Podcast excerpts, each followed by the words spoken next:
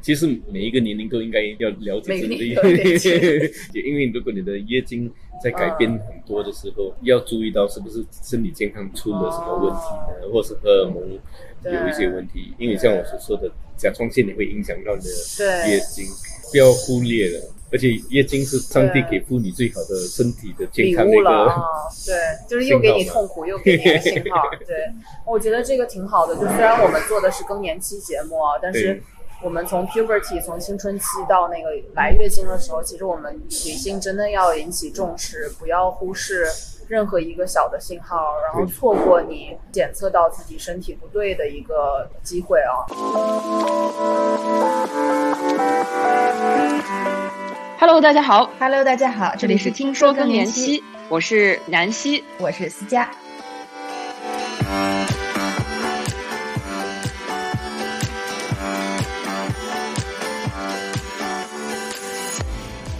在这期节目中，洪教授继续真诚分享了以他从医多年的经验对女性朋友们的健康建议，不仅限于更年期女性哦，不论对于我们身边正在经历更年期的人，还是对于我们自己，都大有裨益。我们快来听听吧。如果病患来见你的话，就是女性来见你的话，他们要怎么样最有效的让你知道她在经历什么呢？嗯其实不需要刻意的去解释他们的症状，就就坦白的说，他们感觉的时候，就直接的跟医生谈，说，哎，我经历过这些，我感觉到这样的一些症状。你觉得他们需要如果提前填了那个 Green Climatric 会给你有帮助吗？我从来不用哎，你从来不问，但是他们至少会知道用什么样的语言，因为他们自己就会讲可能很大堆的。其实有时候我觉得主要的就是真实要真实一点，就是讲你感觉到什么你就说出来，因为有时候你的你的症状，有时候我们觉得，哎，我们用了 Google 啊，就变成你觉得，哎，我看了 Google Google 说这个症状会存在，对，你本来没有症状，你就变成有症状了。哦，就是要感觉你像是投射到你脑子里对。所以主啊主要的是你觉得，哎，如果感觉到什么样的症状，对就坦白的跟那个医生说，对不一定要讲，哎，如果没有这个症状，我这不是更年期嘛。对呃，因为当你已经经过一些过滤的话，可能你就会说出一些不符合的那些症状，或者是你的症状可能不符合你现在所感觉到的一些问题。对呃，而且当你说觉得你自己更年轻，万一你不是更年轻呢？对，你可能是别的，就是你已经就是对。如果就是比如说有些人想要做这种身体检查，或者是我不知道您会给你的病人如果需要 prescribe 一些检查，他们会 expect 什么样的检查？我在想，就是比如说这个病患来的话，你可能心里面想是要排除一些风险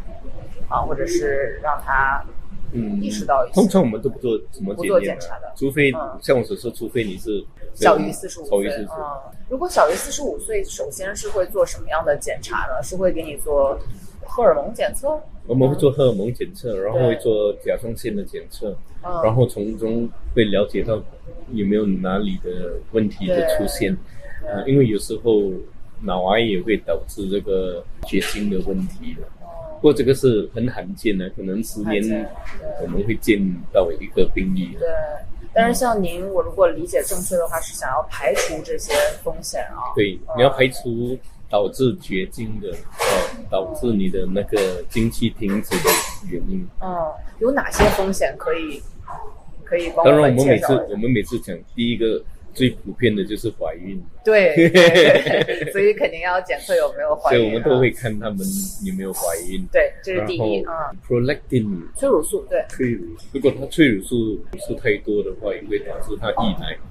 嗯对，所以当催乳素太多的时候，它就会压抑那个雌激素的，雌激素啊，OK，在我们那个 the master gland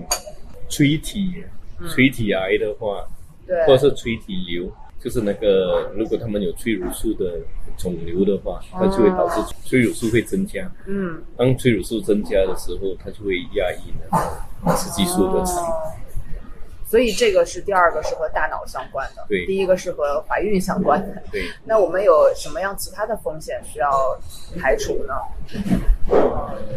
甲状腺是另外一个了，甲状腺是另外一个。其他的就通常我们主要的是甲状腺太多或太少都会引起。哦，甲状腺 thyroid 这个东西。嗯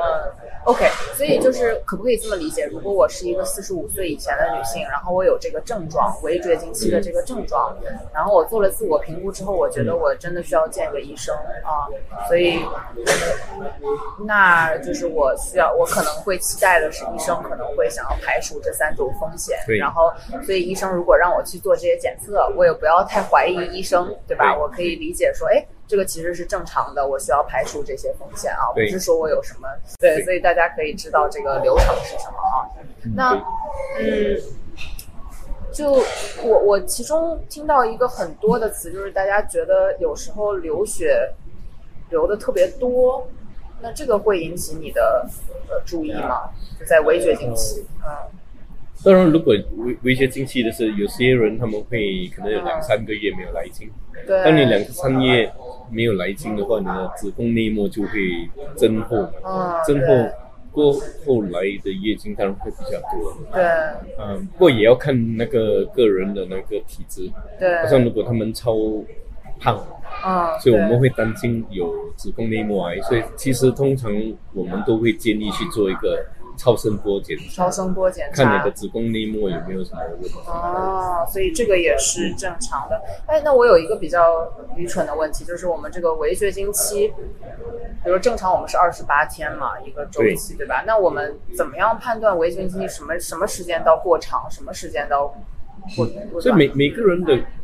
经历都不一样，有些人会那个对围绝经期，他们会减短，所以原原本是二十八天，那可能到对。二十一天。哦。所以当你是二十一天的时候，有时候你觉得，哎，我这个月来了两次，哦，啊，不过其实是因为它是二十一天嘛，对你再算起来的话，可能 有有可能你会在同一个月来两次啊。来月经来两次。嗯，，这个也是要引起重视的，不一定，所以你就要你在维持经期的时候，你就你来经的时候，你就要做一个记录，哦，这样你还是要自己算。因为如果它是规律的话，二十一天是规律的话，其实不必要担心。对，不过如果你好像真的是可能十四天对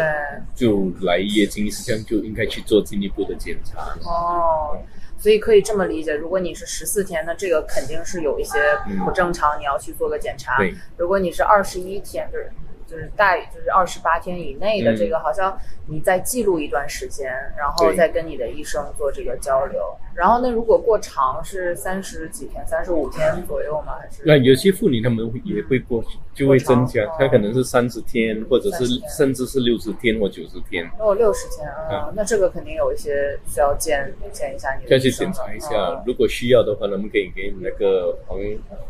黄体酮，黄体酮，嗯，progesterone，嗯，黄体酮给它的减低那个子宫内膜的那个厚度对的。对，哦，那个这个挺好，所以我们听上去是建议，尤其是在是四十几岁、三十几岁的女性要注重 track 自己的月经，是吗？其实，嗯其实每一个年龄都应该要了解自己 没有讲到了上了年纪，因为如果你的月经在改变很多的时候，嗯。呃，要注意到是不是身体健康出了什么问题呢，或是荷尔蒙有一些问题，因为像我所说的甲状腺也会影响到你的对。月经，这样你不要忽略了。不要忽略身体给的信号啊。对嗯，而且月经是不，可能这是上帝给妇女最好的身体的健礼康的一个。物了啊，对，就是又给你痛苦，又给你信号，对，我觉得这个挺好的。就虽然我们做的是更年期节目啊，但是我们从 puberty 从青春期到那个来月经的时候，其实我们女性真的要引起重视，不要忽视任何一个小的信号，然后错过你可能检测到自己身体不对的一个这个机会啊，对最佳的黄金时期。嗯，那嗯。比如说，我们现在已经哎做好了检测了，然后我们也知道了这个和专家有聊过了，那我们有什么样的解决方案呢？就是针对这些，所以刚才我们还是谈到那个运动跟饮食嘛，对，所以最主要的是你的体积指数，就讲你的重量。BMI 啊、嗯，当你的重量，呃，你没有超重的话，对，你感觉到那潮热的那个次数可能会减缓、减低，哦甚至有时候只是呃降低你的体重，你的潮热就不见了。哦，这个也可以啊，这也是可能哦那这个很有可行性。嗯所以他们谈到的就是为什么会潮热呢？就是我们我们妇女在经过更年期的时候，她们能控制体温的能力没有这么高，所以当你比较肥胖的时候，脂肪比较多，你就比较难维持在一个同样的一个体温。对，当你减低脂肪的话，你就会比较容易呃控制到一个比较维持一个比较就感觉你们团队稍微小一点儿的，你容易管理啊。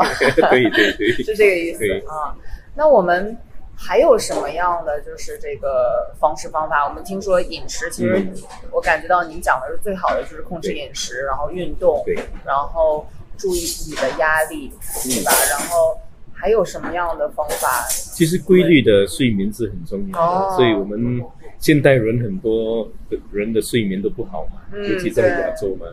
因为晚上你还要看你的那个 Netflix，刷小视频，还 还要看你的那个抖音嘛，对，抖音，对，看抖音，嗯，所以这些都会影响到我们睡眠的那个质量啊，规规律。嗯，呃，而且在睡眠之前看电话的话，或者是看我们的那个荧幕的话，其实对我们的睡眠也会影嗯，响。所以有时候，我记得几年前我有几个病人都是这样，他们都在玩 Candy Crush，哦，对对对，所以玩到睡眠有问题，消消乐嗯呃，所以他们就因为睡眠有问题，潮热也是增加。嗯，当我叫他们把手机放在一边的时候，睡眠比较规律的时候，他们嗯这些症状都就明显发现了症状消失嗯了。我觉得真的是我们之前讲睡眠有一期也是觉得有些有些人觉得，哎呀，我累了一天了，我就想放松一下，我就想刷刷手机视频啊，嗯然后结果没想到这个只会恶性循环，影响你的睡眠，尤其是围绝经期和更年期的女性啊。嗯。而且奇怪的就是现在嗯，现在的人很，多数的人都会把那个电话放在睡房里面，就在枕头旁边。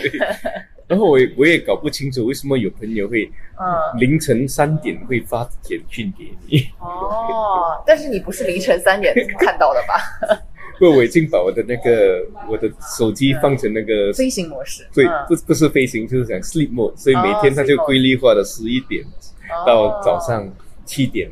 它就不能接收任何的简讯对，。哎，这个好，这个我觉得我们的就是听众们也可以学习一下，就是你把你的手机设置成，就不要刺激你的这个就是兴奋的神经啊，睡前尤其睡前，就是非常非常重要的。对呀、嗯，那睡眠的话，呃，您会给你就是怎么样的睡眠叫？就比较严重的会需要吃什么样的药吗？还是，嗯，就比如说他已经生活方式改变，还是睡不着，就是然后有时候可能是一个恶性循环，就是本身有潮热又热呀，然后又出汗呀，嗯就影响睡眠。然后我自己本身可能这个褪黑素又产出的不多，对啊、这个怎么办呢？所以单纯那些有很严重的潮热而导致那个睡眠的影响，我们觉得雌激素其实是很好的治疗法。啊。所以它它能当你的那个潮热减低的时候，它的睡眠就比较比较呃规规划规律一些，然后它也睡得比较好，嗯。间接的心情会比较开朗。嗯，所以这个是不是就是我们听说的这个荷尔蒙替代疗法呢？嗯。嗯，所以以以往我们都是用呃荷尔蒙替代疗法，不过近几年来我们不用替代疗法，因为我们用的成分不一定要用到替代的那个成分，哦。所以我们所谓的就是更年期的雌激素治疗法。雌激素治疗法啊，所以。嗯，因为每一个女性所需要的雌激素的成分不一定一样，呃，当然是用开始的时候就用最低的那药量来治疗，嗯然后如果它它以很低的药量，它就没有那个症状了，你就不用再增加那个药量了。很低的药量是多少呢？嗯呃，就看你用哪一种，因为我们也有口服的呢，或者是有茶的嘛。经皮的，就是经皮的对，所以不同的荷尔蒙有不同的那个呃 dosage。对，还就是讲到荷尔蒙，就是我们现在叫雌激素疗法啊，我们也要，我们嗯听说更年期也改变一下，与时俱进一下。对，那我们做这个雌激素疗法的时候，嗯就是其实这是一个特别难的一个课题啊，就是比如说像在英国的这一些 GP 啊，就是嗯这个全科医生，他们也是一提到这个要做。雌激素疗法可能就感觉谈雌激素色变，就觉得说，哎，这个应该是挺难、挺难整的一个一个事儿。就是能不能跟我们稍微介绍，在你们医生的，尤其是临床专家的脑子中，就是能不能跟我们分享一下你们的判断的一些机制呢？就是也让听友们了解大概什么样的量、什么样的方式。所以第第一就是我们有没有尝试用其他的方法来控制一个更年期的一些症状？如果他们用只是一个我们所谓的生活中的改变，好像饮食跟运动嗯就能控制这些症状，我们就不需要那就最好了雌激素嗯的治疗法嘛。就好像睡眠，如果你能用生活上的一些改变，我们就不用给你吃安眠药了嘛。对，呃，不过当这些措施你采取这些措施过后，还不能控制这些症状的话，这样我们就就觉得，哎，你你应该用那个雌激素治疗法，哦因为它就会帮助你经过这个阶段嘛。嗯，因为不然的话，当你受到很大的影响的时候，恶性循环。呃，恶性循环，甚至有一些我有一些病人会有忧郁症，哦呃。心理上的对而而且像你所说的恶性循环的话，他们就会很很难的从那个忧郁症而走出来，嗯，因为我我也发现啊，就是因为女性真的是有挺多的这种风险的，就包括我们之前讲说，我们稍微提到了这个心脏嗯。心脏方面的，其实我们这个心理健康很多其实不是说我们自己没事儿找事儿，而是真的因为荷尔蒙的变化对。而引发的这一些这个心理上的疾病，而且很多女性可能不自知，就觉得我怎么突然焦虑了，脾气不好了，然后我突然爱哭了，就是会感觉说我是不是就会感觉她是不是她自己的问题，但是其实这些问题不是她主动可以。那个是是因为荷尔蒙的变化，对吧？所以可能我们就从一些女生呢，她如果她年轻的时候，像夜市来的时候，对她会觉得情绪呃混乱，对因为不是每一个女生都有这个感觉。不过那些有有对这些荷尔蒙改变的时候会比较大的反应的时候嗯，可能他们在更年期的反应也会比较大，哦所以她就可能要更注意哦，或者是那些有产后忧郁症的，也是因为也要注意啊，因为他们就产后忧郁症是因为荷尔蒙的改变而导致的嘛，所以我会觉得那些你可能年轻的时候有 PMS，或者是有产后忧郁症，或者是有嗯。就点年年轻的时候也有忧郁症的话，他们在经过更年期的时候，可能要跟他的医生谈一下，更容易跟全。跟那个全科医生谈，如果看他能怎么支持他经过这个对阶段。对，可以是预防性的。我觉得是应该可以做到这些预防性的，嗯，他就会就好像他就能采取一些措施来更呃积极的面对这个更年期这个过程。因为我最近也在读那本呃 Masconi 博士的那本 XX Brain，就是讲女性大脑的嘛。嗯。我看到一个非常惊讶的数字，就是我们之前已经讲过，就更年期前后嗯。脑能量的改变了百分对之三十，但我今天又看到了一，就是之前都觉得说这个，就当然这个讲的比较极端，嗯。就是人格分裂症，这个之前都觉得是一个年轻男性的疾病啊，但是他们嗯。后来发现，在四十五岁的这个女性左右的这个女性，发现发病率因为荷尔蒙的变化，发病率会非常的高。当然，这个大家听到人格分裂可能有点吓人，但是就它只是是一个代表性的可能心理的这个不，我觉得这个嗯这一方面可能还需要进一步的去研究。进一步的研究。对嗯，还不大很能肯定他的嗯，是为什么？为什么会它可能只是一个 association，不是一个 causation。因为你你我们要了解到，在经过更年期的时候，不只是荷尔蒙在转变，你的生活上的一个社会关系也在变。嗯，因为你当你五十多岁的时候，更进入五十多岁就更年期那一段阶段，孩子也是青春期，青春期，所以你要呃跟他们交谈也不容易很，困难。所以种种的这种在更年期，你不只是荷尔蒙的改变的问题对，你也面对工作上的压力跟对家庭的一些压力。对，真的是这样。哎，我觉得就是，嗯，before we move on，就是我们在进到下一步的同时，我有一个点，就是刚才您讲的，我觉得很值得让我就是划个重点啊，就是这个是我之前不知道。如果你现在是年轻的女性，嗯。如果你在月经前经常会有这种我们所谓的叫 PMS，、嗯。就是经前有很多的这种症状啊，脾气不好这种，然后情绪呃无法控制，然后包括你经常发现每个月有这样的情绪的变化，要注意啊，就可能在你临近更年期的时候要。和你的医生有所就是有一些预防的措施，然后包括类似的这个，像您讲的这个啊，在孕后的一些这个产后忧郁症啊，然后本身自己就有忧郁症的这个病史，可能在这个时期会被重新激发出来。对，嗯，对，不其实我不懂，你知道那个 PMS、其实有的治疗的。如果嗯怎么治疗是是很严重的话，其实应该去跟那个妇产科谈一下，因为有时候可以用那个呃避孕药。避孕药来控制那个哎，您对避孕药有什么想法呢？因为有有挺多嗯就是可能在美国的医生啊，因为您毕竟是我觉得挺有意思的，您是一个就东方和西方的这个都是很有经验的临床的专家嘛，所以嗯。在美国，我知道很多的医生都很喜欢，就是这个呃